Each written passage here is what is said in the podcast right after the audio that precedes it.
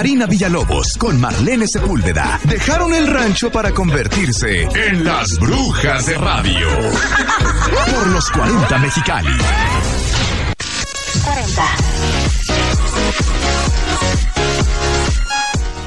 Jueves de Brujas de Radio con Karina Villalobos. Así es. ¿Cómo estás, Karina? Bien, con alergias, pero feliz. Es un día feliz.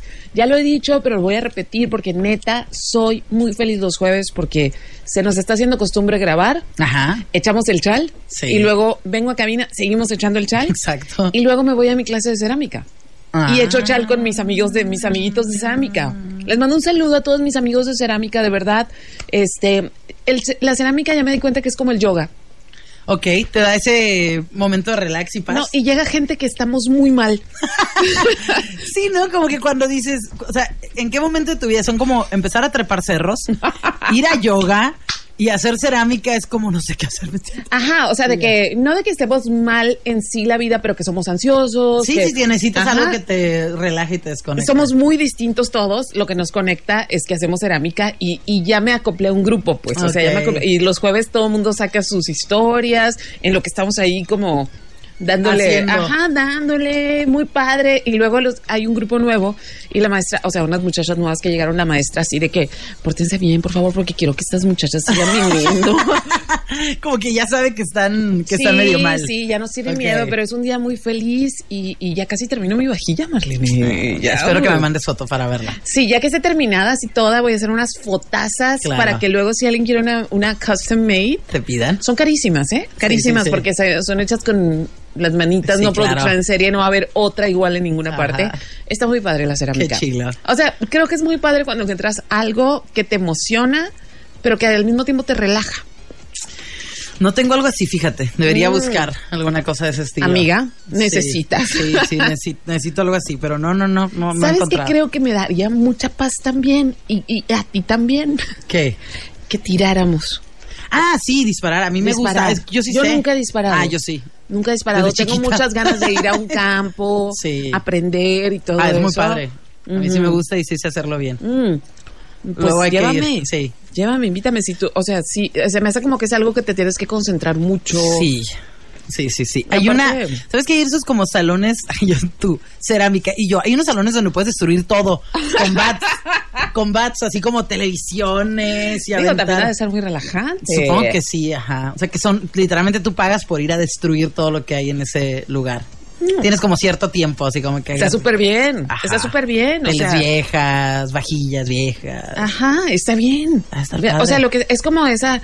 Digo, no es una actividad que vas a hacer cada jueves. No, ni es la más sana, ¿no? Sí, Pero sí, si sí. traes mucha frustración, a lo mejor puede servir para. Mira, yo conozco gente que que no como práctica sexual, sino Ajá. como como práctica de desestrés, les les gusta que los amarren y les peguen. Ah, está chido. O sea, pero no con, no con el afán. con el afán sexual. Ok. Ajá. Sino que les es relajante. Sí, que les es relajante, que los, les saca todo lo que Debería también haber un centro para eso. Debe haber, nada más que amigos, así como hay centros swingers de los que nos incluyen a Marlene y a mí, háblenos de esto. Así a cada rato, ¿no? Nos agregan ahí como Ay, que pues, quieren o que sea, seamos swingers. Yo no voy a ser swinger, la verdad. No, ni yo, no es lo mío. no es lo mío. No, gracias. O sea, yo no tengo la necesidad de ir a un lugar a ver cómo brincan las pelotas de todo el mundo. O sea, ¿Sabes? no. Aparte como, o sea, yo en verdad sí soy muy, me da mucho repele la idea de estar con alguien que está con otra persona, ah, o sea, como que, en- así como que, ay, no, no, no, me da mucho, me da mucho asco. Yo sé que es una actividad excitante para muchos, no lo es para mí. No, no, y está bien cada quien, ¿verdad? Cada Ajá, quien con, sus todo cosas. respeto, pero cada quien. Sí. Pero cada quien. ¿Quién es uno para juzgar? Ajá. Tenemos un micrófono, podemos juzgar, podemos juzgar. Oye, la pregunta que te iba a hacer A de, de Love is Blind, A ver. eh, yo sé que no lo que no lo has visto. No, no, el que viste fue el ultimátum que sí te, sí te enganchó, sí te Miré enganchó. el ultimátum queer. Queer, ajá, ok. Bueno, el punto con, con Love is Blind es que justamente es un programa donde a ti te llega como que, ¿qué onda? ¿Jalarías a casarte en un mes con alguien que no conoces? Y tú dices, sí, ¿cómo no? Y otra y a un grupo de vatos y a un grupo de morras, ¿no? Los ponen, entran en una en unos departamentos que están conectados en medio por unas cápsulas, donde tú al inicio llegas y tienes citas con todos, hablas con todos, eh, todo el mundo habla con todo, ¿no? Con todos, y, pero no se están viendo. Ah. no se ven. Por eso es blind. Tú, ajá, tú hablas, ah, como decir aquí al, al este de los 40, tú nada más ves como una pantalla, o sea, un- una cosa de un color, tú no ves a la otra persona. E idealmente, que no es una regla que esté definida, pero no tienes que hablar, o sea, no sé, no, generalmente no hablan de aspecto físico. Hay ciertas cuestiones que sí, hay unos que se dicen, no, pues soy negro, o soy chino, o soy tal, tal, o sea, tal cosa, pero ¿Y, bueno. ¿Y la producción escoge a gente muy guapa o diversa? Ah, generalmente son guapos. Porque me imagino que la producción va a hacer un casting. Sí, sí, sí. Ha habido de todos. O sea, ha habido de todo. Gente un poco más como morras un poco más llenitas, vatos un poco más llenitos, morras más flacas, este, negros, chinos, blancos, ah, este, europeos, de todo tipo, ¿no? Pero generalmente no es gente fea en, en el común, ¿no? Y, y curiosamente, pues entran ahí, entonces ya después de que pasa cierto tiempo, tú vas haciendo como tu selección. Tú decides, ah, pues quiero hablar con fulanito, quiero hablar con menganito. O sea, anotas y dices, ah, pues este vato me pareció más entretenido. O esta morra, ¿no? Entonces ya eh, se van haciendo citas como cada vez más cerradas, más definidas, hasta que el vato le pide, bueno, también creo que ha habido morras, pero el vato le pide matrimonio a la morra sin haberse visto. Ya que se pide el matrimonio y que la otra persona dice que sí, se eh, pasan como dos días y ya se ven, Ay, qué miedo. se ven, ahí ya le da el anillo de compromiso. Ya una vez que se arman todas las parejas que pudieron armarse en ese, que a veces son cinco, seis, tres, o sea, no hay un número definido, se van a una especie de luna de miel que generalmente es tipo Cancún o algo así, están como en un resort y ahí es donde ya exploran la parte física, porque antes nada más era lo que hablaban y todo eso, ¿no? Entonces ya exploran la parte física, después de estar esos días ahí, ya se van al mundo real, donde les devuelven los teléfonos, se citan con las familias, porque se van a casar. O sea, es como que "Ay, me voy a casar con su hija. ¿Cuánto cuánto la conoces? Dos días, eh, tres semanas, ¿no? ¿Y hay, hay estadísticas de cómo han ido esos matrimonios? Sí, hay, bueno, hay tres que han tenido hijos. ¡Wow! Eh, como otras, serán como otros seis parejas que siguen casadas, porque hubo, el de Japón son dos parejas que siguen casadas y tuvieron hijos, ha habido en Japón, ha habido en, en creo que es el de, es, es de Suiza, creo, el Suecia, Suiza, no me acuerdo, el último que vi, y en Brasil también ha habido como dos parejas que siguen, que siguen casadas, y el de Estados Unidos creo que han como tres, no, han habido más parejas casadas. ¡Wow! Pero la pregunta es, ¿tú crees? Que yo supongo que tu respuesta va a ser así, pero es algo que tendríamos que preguntarnos. ¿Tú crees que estando en una cápsula, estando en un programa así, tendrías el mero pegue con solo tu voz y tu inteligencia Yo y tu sí. plática? Sí, ¿cómo no? La neta sí, o sea. Yo sí. Eh, vivo de hacer esto. Exacto, exacto. Ajá. O sea, pero no por payasa, sino realmente estamos en la radio no nada más porque tengamos una voz de cierta característica, sino porque nos gusta comunicarnos, porque nos gusta platicar. Entonces, sí, sí, yo creo que sería muy atractiva. Ajá. Sí, Pues sí, sí. recibo solicitudes. Envíenlas. Nos vamos al siguiente Lobby's Blind. pero que primero sea Lobby's Wine.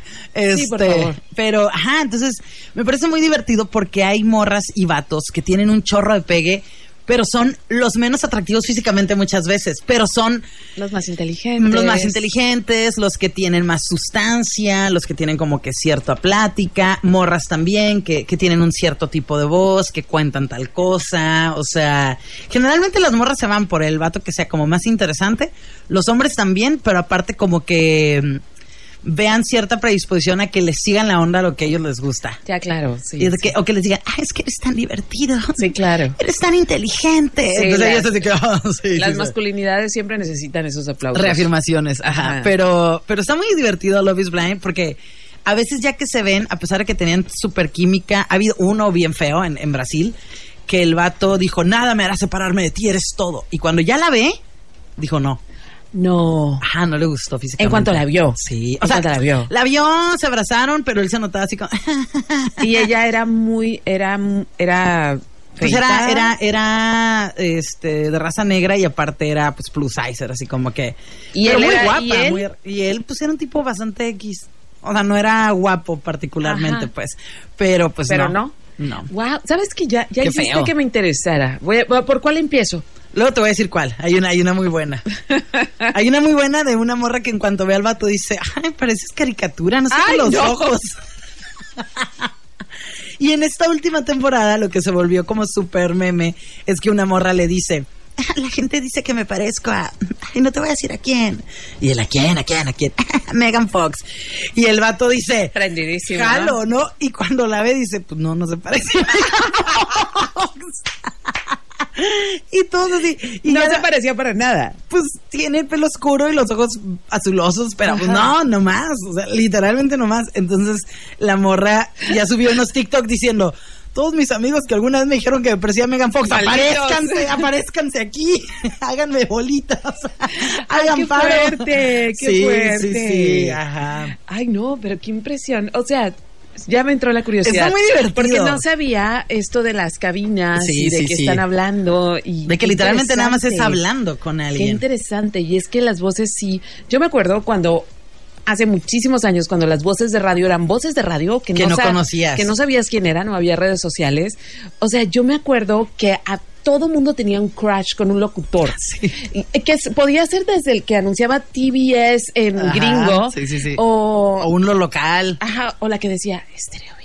Así. Uy, era el azote así de que quién es la voz que ¿Quién hace es esa Stereo? voz? Ajá, porque era, o sea, eran voces que teníamos muy ubicadas, Sí. pero que de verdad no teníamos idea de cómo era la persona que estaba detrás del micrófono y daba como para mucha fantasía, ¿no? Y ahora ya no, ahora ya no puedes como engatusar No. a la gente, sí, Ya porque ahora ya te ven en redes y ya saben cómo eres. Pero sí, antes era como que se hacían ideas de cómo era esta persona, nada más escuchándola y pensaban que, uff, o sea... No, y lo chistoso es que la gente sigue haciéndose ideas de cómo somos, pero ya con más información. Sí, ya te puedes meter a redes y buscarnos y decir, ah, es así y así, o sea, no sé, pues, o sea... Sí, por ejemplo, ¿qué idea tiene la gente de ti a pesar de que somos como tan públicas y que en Brujas de, de Rancho decimos tantas cosas? ¿Qué ideas tienen que de verdad dices no? Eh, ¿Tienen idea que soy como súper fiestera? Mm. Que fumo, que tomo mucho, que nada de eso. Y no, ninguna de las tres. Ninguna de las tres, ajá, Ajá. como que... Y que soy como, como cero romántica, cariñosa y cursi. Por Darks. Ajá, pero pues nada que ver, soy todo lo Ok, contrario. Entonces, órale. ajá, eso, eso yo creo. La gente siempre tiene la idea de mí que soy muy mamona. Ya. O sea, que soy muy mamona y de hecho siempre cuando me escriben y que contesto me dicen, ay, pensé que nunca, me ibas a contestar. contestar. Y Ya. yo de verdad siempre contesto porque valoro mucho que alguien Ya. escriba. Eso no quiere decir ni que voy a hablar todo el tiempo ni que vamos Sí, a ser sí. amigos, porque hay gente que sí te haces amiga así de, de, de redes de- hablar, ajá. de porque hay hay algo, ¿no? Hay Ajá. como no sé, hay gente que te escribe y de volada, pues tu, tu mejor amiga les- la conociste Sí, por la radio. justamente por la Sí, radio. O sea, hay cosas que fluyen y hay cosas que no fluyen, ¿no? Pero siempre contesto porque siento que es parte de mi, de, de si soy pública, pues también contesto, ¿no? Yo trato. Mm, tengo mis, como lo, lo Mm. he dicho, tengo mis etapas en que me desconecto del mundo, entonces no lo hago, pero lo, pero leo siempre.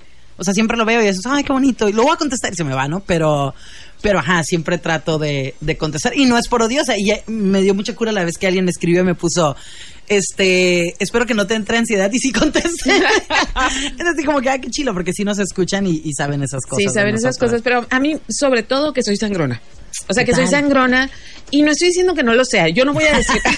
no, no, no. A lo que voy Aquí es. no vamos a engañar. Yo no voy a tratar de convencer a alguien de que no lo soy, pero de- honestamente no lo soy. O sea, Claro. soy una persona muy distraída, eso sí. Mm. Soy muy distraída, soy medio ciega. Y eso hace que la gente piense, por ejemplo, si me ven en la calle, que me saludan y no contesté salud. No te, o sea, neta, no, No vi, te vi. no Ajá. vi, estoy Sí, ciega. sí, sí. O sea, y tengo, hay un componente extra. Yo me caigo mucho. Sí, sí Entonces, yo tengo que ir bien concentrada en mis pasos, ¿no? Porque no voy a hacer que aquí del. y, o sea, no. Entonces, no tiene que ver con eso. O sea, tiene que ver con que no veo. Y aunque no lo crean, yo sí soy tímida. Ah, Yo sí soy. No parece, nadie me lo cree, pero yo sí soy tímida. Lo que pasa es que aquí vengo a hacer una chamba y sé lo que tengo que hacer. Ese es, ajá, eso es algo. El fin de semana fui a un, el domingo fui a un baby shower que estuvo bastante bonito y me sentaron en, en una mesa y le dicen, ah, pues sigues locutora. Y yo, que, ah, pero andaba en, o sea, de mi, no de mis peores días de la vida, ¿no? Nada bajoneada ese día. Sí, sí, sí. Entonces, pues era como que, ¡ah, qué padre! Y como que aparte eran como bien energéticas en la mesa. Y luego me tocó salir, o sea, pararme y participar en una dinámica porque me tocó la suerte de eso, ¿no? Y, y siento que a veces la gente espera que estés en tu mood de radio todo el tiempo. Y trataba así como de que, ah, ¿tienes mucho en radio? Sí, como tanto tiempo. Y se me quedan así como, ¿Y qué más? ¿Y qué and más? then what, no? Y yo así como que, pero no era por odiosa, no era por sangrón, era simplemente que no me sentía bien. Y traté de irme en cuanto, o sea, lo, lo justo y necesario y me fui, pues porque no andaba en ese mood. Entonces siento que a veces la gente espera que siempre se hace ese, ese, y no somos un personaje porque no fingimos como somos aquí. Hay gente que sí, nosotros no. Eh, que- o sea, tú tampoco, pues te conozco. O sea, somos como somos aquí. Pero, así como eres en la vida, aquí no vamos a venir a ponernos así todos serios porque pues tenemos una, un Es trabajo, una chamba, es un es trabajo. una chamba. Ajá, Por ejemplo, en mis clases de foto, pues mi chamba no nada más es enseñar, sino que la clase sea divertida y Sí, darles sí, sí. datos. Pero lo que sí me ha pasado es que cuando los vatos, esto es muy los vatos, vatos neta, ¿qué, qué, qué onda con ustedes? Cuando los vatos saben que soy historiadora, quieren que les diga fechas. Pero ¿qué pasó en tal año? A ver si es cierto, a ver, y que, y, y- sí. Ajá, es como que traes una camiseta de Pink Floyd. A ver, dime sus últimos cinco discos. Sí, eh, o sea, la ¿Quién historia... fue la esposa del primer cantante? La historia no es aprender datos, es un pensam- es una manera de pensar, es una manera de indagar, es una manera de ver la vida. Este, es como, o sea, pero yo no sé por qué los vatos hacen eso cuando se enteran que soy historiadora. Yo cuando me dicen que soy ingenie que son ingenieros, no le digo, a ver, aviéntame un, Sí. proyecto de un puente. Dime cómo. Ajá. Ajá, o sea, no. Oye, ya me subí al puente Hot Wheels. Al nuevo, al que, al que pusieron ahí el del bosque. ya lo estrené. ¿Por qué se llama Hot Wheels? Pues porque dicen que está como bien chiquito y que, que va a salir acá volando, que, que está súper mal planeado, porque nada más es un carrilcito, pues. Es uno. Entonces, Entonces ya lo terminamos porque nada más de un lado. nada más un lado. Afortunadamente, el lado que necesito. Yo, uff. Ok. Vámonos. He visto memes. He visto Sí, memes, sí, pero no sí. sabía que ya estaba listo. El puente Hot Wheels. Y luego hay memes donde están así como los, los de esos de Mario, los Ujú, así ujú. como que es para allá. Pero pues sí me subí nada más así como que ush, sí se siente medio eh, medio que no o sea, sé. va a ser otra de las atracciones como nuestro puente Pando. Claro, el puente Hot Wheels. Me encanta que el puente Pando, eh, Pando sea el puente sí, Pando. sí, sí, la gente, o sea, ya es una referencia que por el puente Pando. Ajá. O sea, ya lo dicen seriamente. Hacen los flyers sí, por el puente por el Pando. puente Pando. Ciudad, les digo, es como Springfield. sí, sí, sí, somos mágicos aquí. Totalmente. Pues bueno, yo traigo un chal, pero yo creo que ya- Vámonos con una rola. Vamos con rola y luego me aviento el chal. Sí, sí, sí. Pues Ya siempre traemos, como siempre, un buen de chismes por acá. Nunca nos faltan. Vamos a escuchar esto que lo canta Juanes. Mala gente, 5 con 30 en los... Estamos de vuelta con Marlene Sepúlveda en los 40 Mexicali 90.7. 5 con 40, brujas de radio. Me dicen por acá la pista de corte carta. este, me dicen por acá, yo así conocí a Marlene Sepúlveda, me gustaba mucho su voz, por eso la escuchaba. Hasta que un día miré un video en Facebook de una muchacha pelirroja hablando y dije, esta voz yo la conozco. Saludos, Eddie. Este, pues mira, ahí está. Amiguis. Que nos conocen. Amigues de radio. Amigues de radio, amiguis de las brujas de rancho. Mira, que dice, esos lugares que mencionas en tu programa acá acerca de destruir cosas se llaman Rage Room. Aquí no hay en Mexicali, pero vi que hay uno en Tijuana. Por si tienes una vuelta para allá. Ande. Ahí ¿Qué está. tal? Ahí Mira, está, mira, cuartos Marlene. del enojo.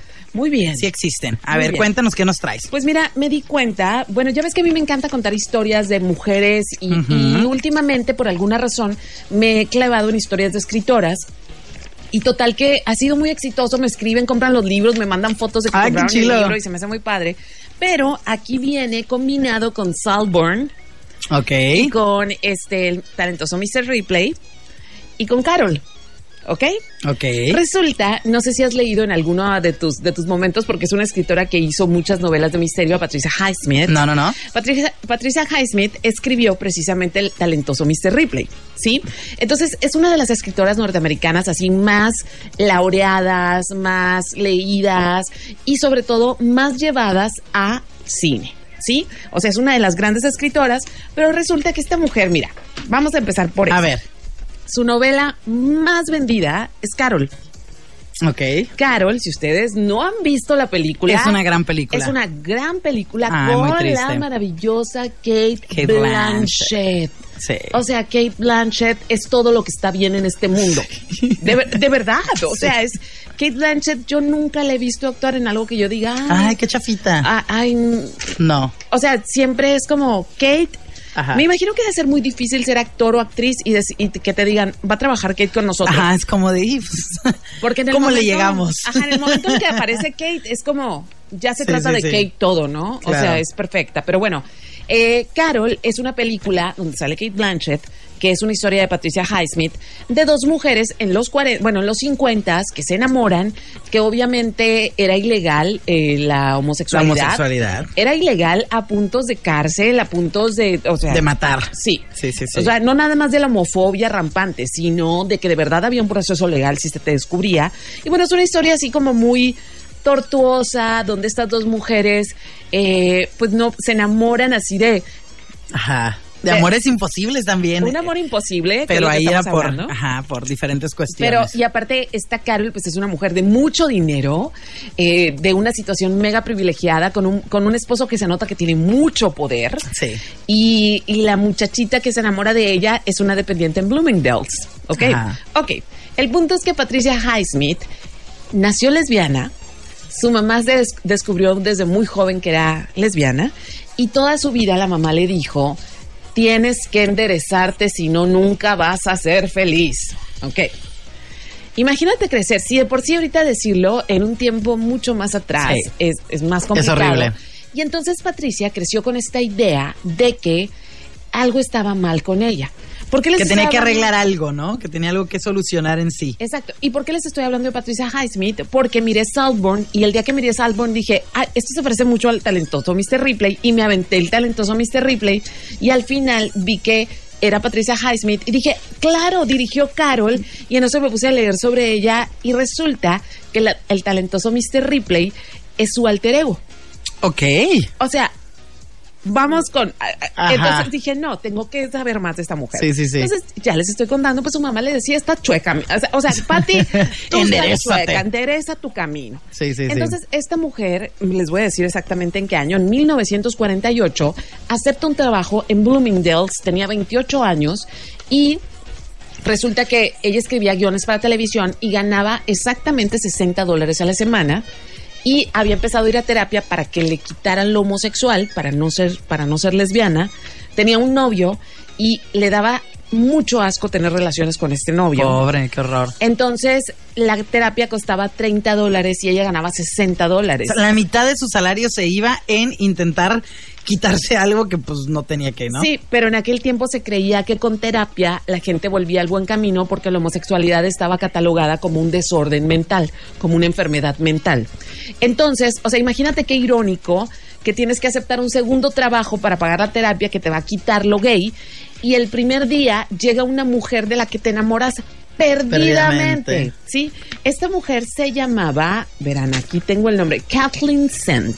Era una mujer muy elegante que le compró unos juguetes a su hijo para Navidad y ella se quedó perdidamente enamorada de ella y escribe Carol. Va a espiarla a su casa, nunca la ve y resulta que para cuando sale la novela, Patricia Highsmith no la, no la firmó con su nombre porque tenía mucho miedo, como ella escribía cosas de, de suspenso, tenía mucho miedo que se, se le catalogara como una escritora cursi, Mm. siendo que ella escribía cosas más Hardcore. hardcore. ¿no? Entonces, irónicamente, la mujer, no sabemos nada de la mujer, o sea, la verdadera Carol, o por decirlo así, Kathleen, eh, nunca llegó a leer la novela porque se suicidó una semana antes de que la novela saliera a la venta. No sabemos qué la hacía tan la feliz, hizo, ajá. pero era una mujer muy adinerada y muy hermosa que cuando la cuando ella se enamoró de, de Kathleen, llegó con un abrigo de bisón a comprar un regalo para su hijo, que así es como empieza La Carol. película, sí, sí, sí. Así es como empieza. Y aparte, trae unos guantes más. Sí, es que estaba increíble. guantes, los guantes increíbles. O sea, bueno. Dan ganas de vivir en tiempos donde te podías vestir así, ¿no? Bueno, no es que no te puedes ahora. Bueno, ah, el clima, clima. el clima, sí. Entonces, Vámonos al frío. Este, resulta que el libro más vendido de Patricia, Ja- Patricia Highsmith es Carol y hasta el 85 ella acepta que es su libro, pero desde que lo escribe, que se publica, le llegaban cartas y cartas y cartas de mujeres diciéndole que por fin escribió una historia donde no terminaba mal, porque Carol no termina mal, pero les voy a quitar el final. O sea, es muy triste la Sí, película, pero no tiene un mal final. O Sí, sea, a pesar sí. de todo, no tiene un mal final. No es un final bonito, porque no es un final como en estos tiempos, es un final de lo, Acorde a lo que había en esos... lo que podía Sí, ser positivo en ese tiempo. Así es. Entonces, ella acepta hasta, o sea, hasta el 85, acepta, acepta que ella escribió esa novela. wow. Pero era, o sea, Patricia Highsmith afortunadamente murió en un momento donde la- lo políticamente eh, correcto no estaba de moda, porque así como era, era horrorosa, era una persona horrorosa, era racista, Ok.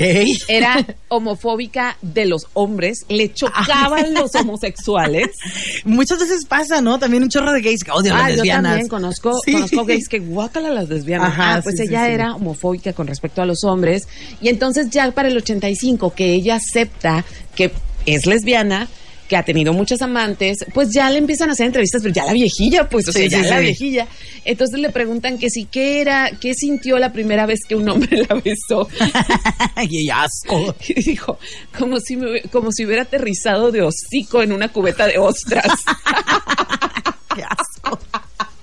y yo, Ok. wow. Me encanta O sea, lo, lo- aparte lo específica, ¿no? Sí, o sea, súper, súper así específica, pero el punto es que, y ahorita viene muy a colación porque, porque les estoy hablando también de Patricia, porque se va a estrenar la, la serie en Netflix del talentoso Mr. Ripley, una nueva versión, y ese fue el personaje que ella más amó porque lo escribió pensando en ella. Ok. Sí, que era una persona que hasta el 85 pudo admitir públicamente que, o sea, cuando ya era una anciana, Sí, sí, sí. pudo admitir públicamente su, que era gay. su homosexualidad. Y entonces, en el trayecto de toda su vida, tuvo que inventarse muchas cosas para transitar por la vida.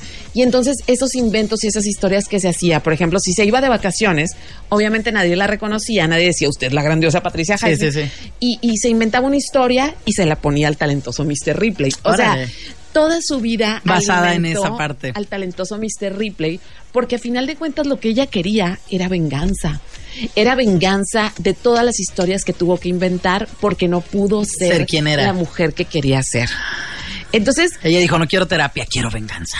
llegó un punto donde ya ni las mujeres le gustaban. O sea, Ya odiaba a todos. Ya odiaba todo. Sí, o sea, sí. perdono pero no olvido. Sí, Así. porque también hubo muchas mujeres que la buscaban porque pues cuando ya eh, cuando ya era una escritora muy consumada y, y se corría el rumor de que era lesbiana pero no era públicamente lesbiana como que nada más la utilizaban para después fanfarronear que se habían acostado con, Con Patricia. Highsmith pues o sea desgraciadamente el mundo del closet y el mundo donde este tipo de, de, de- Y donde puede aparte haber chantajes, ¿no? Porque Sí. supongo que también la chantajeaban de que pues, te voy a decir y... Sí, el hecho de que estemos casando la sexualidad o que no aprobemos la sexualidad libre de cada quien hace justamente que estas personas que no son heterosexuales como es la norma o como era la norma, pues caigan en juegos de personas que son malintencionadas. Entonces llegó un punto donde ya no confiaba ni en mujeres ni en nada.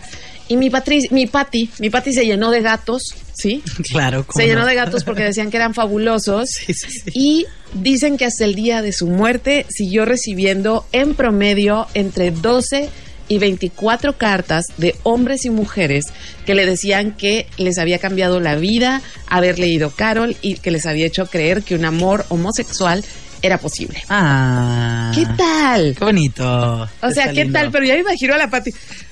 ¿Y ¿Y a mí qué? qué me importa? ¿Y a mí qué me importa? Ahorita ya pueden vivir todo su amor, los odio. Sí, o sea, imagínate. Entonces me gusta mucho pensar, este, me gusta mucho pensar en la tristeza. No, voy a, no quiero romantizar la tristeza ni la infelicidad de nadie, ¿no? Obviamente. Pero que, o sea, para nada, no va por ahí. Pero creo que encontramos estas historias de personajes tan complejos justamente porque no pudieron vivir su vida en libertad, ¿no? Entonces tenían que buscar como vericuetos para poder armarse una vida al menos un poco soportable porque la sociedad no les daba permiso de vivir así.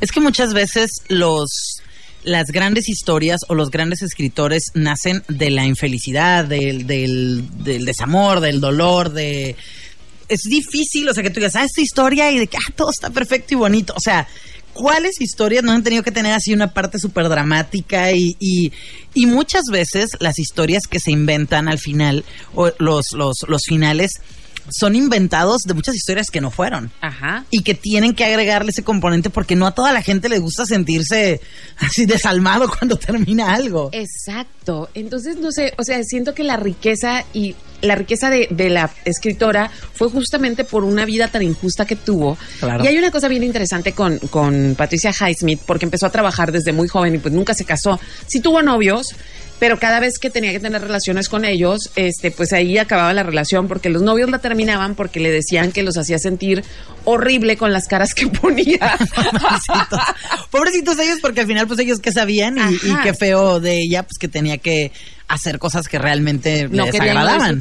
Entonces que su mamá le dijo, estando muy joven, tienes que aprender de perdida a besar, porque si no nunca te van a pagar la cena. Entonces que ella dijo, pues siempre voy a trabajar para tener que Para pagarme tener la para cena. pagarme y por sí. eso fue una mujer que trabajó desde muy joven, que siempre tuvo solvencia económica, Sí. porque de solo pensar que tenía que prestarle el cuerpo o los labios a un hombre para que vieran por ella, Para que le pagaran daba una cena, qué- asquerosidad. qué tristeza. Pero qué triste el, el- el lugar tan endeble en el que estaba una mujer en el siglo pasado. Sí, sí, sí. Y no creas todavía hay algunas, ¿no? No, Pero- sí, de que las hay, las hay. Sí, de que sí, las sí. hay, las hay, pero sí han cambiado las cosas. Exacto. Y yo les quería contar, y aparte me encanta, ya sé que me encantan muchas cosas, pero me encanta conocer estos personajes políticamente incorrectos, porque siento que eran muy honestos y que ahora estamos en un tiempo donde mucha gente en realidad sigue pensando así, pero, pero no, no lo dice porque saben que se van a acabar sus carreras, sus vidas o van a ser quemados. Y, y me gusta mucho pensar en que sí, puedes ser insufrible y ser sumamente talentosa. Puedes decir estas cosas horribles, ser homofóbica, pero escribir increíble, ¿no? Y, y una Homofóbica cosa- y homosexual, ¿no? Sí. O sea, Y pareciera que ahora todo el mundo tiene que ser recto. Digo, no estoy diciendo que sean horribles, No. pero lo que voy es que pareciera que para que tu trabajo o tu trabajo creativo sea considerado, también tienes que ser eh, eh, la más santa o el más santo de los santos, ¿no? Cosa Así que es.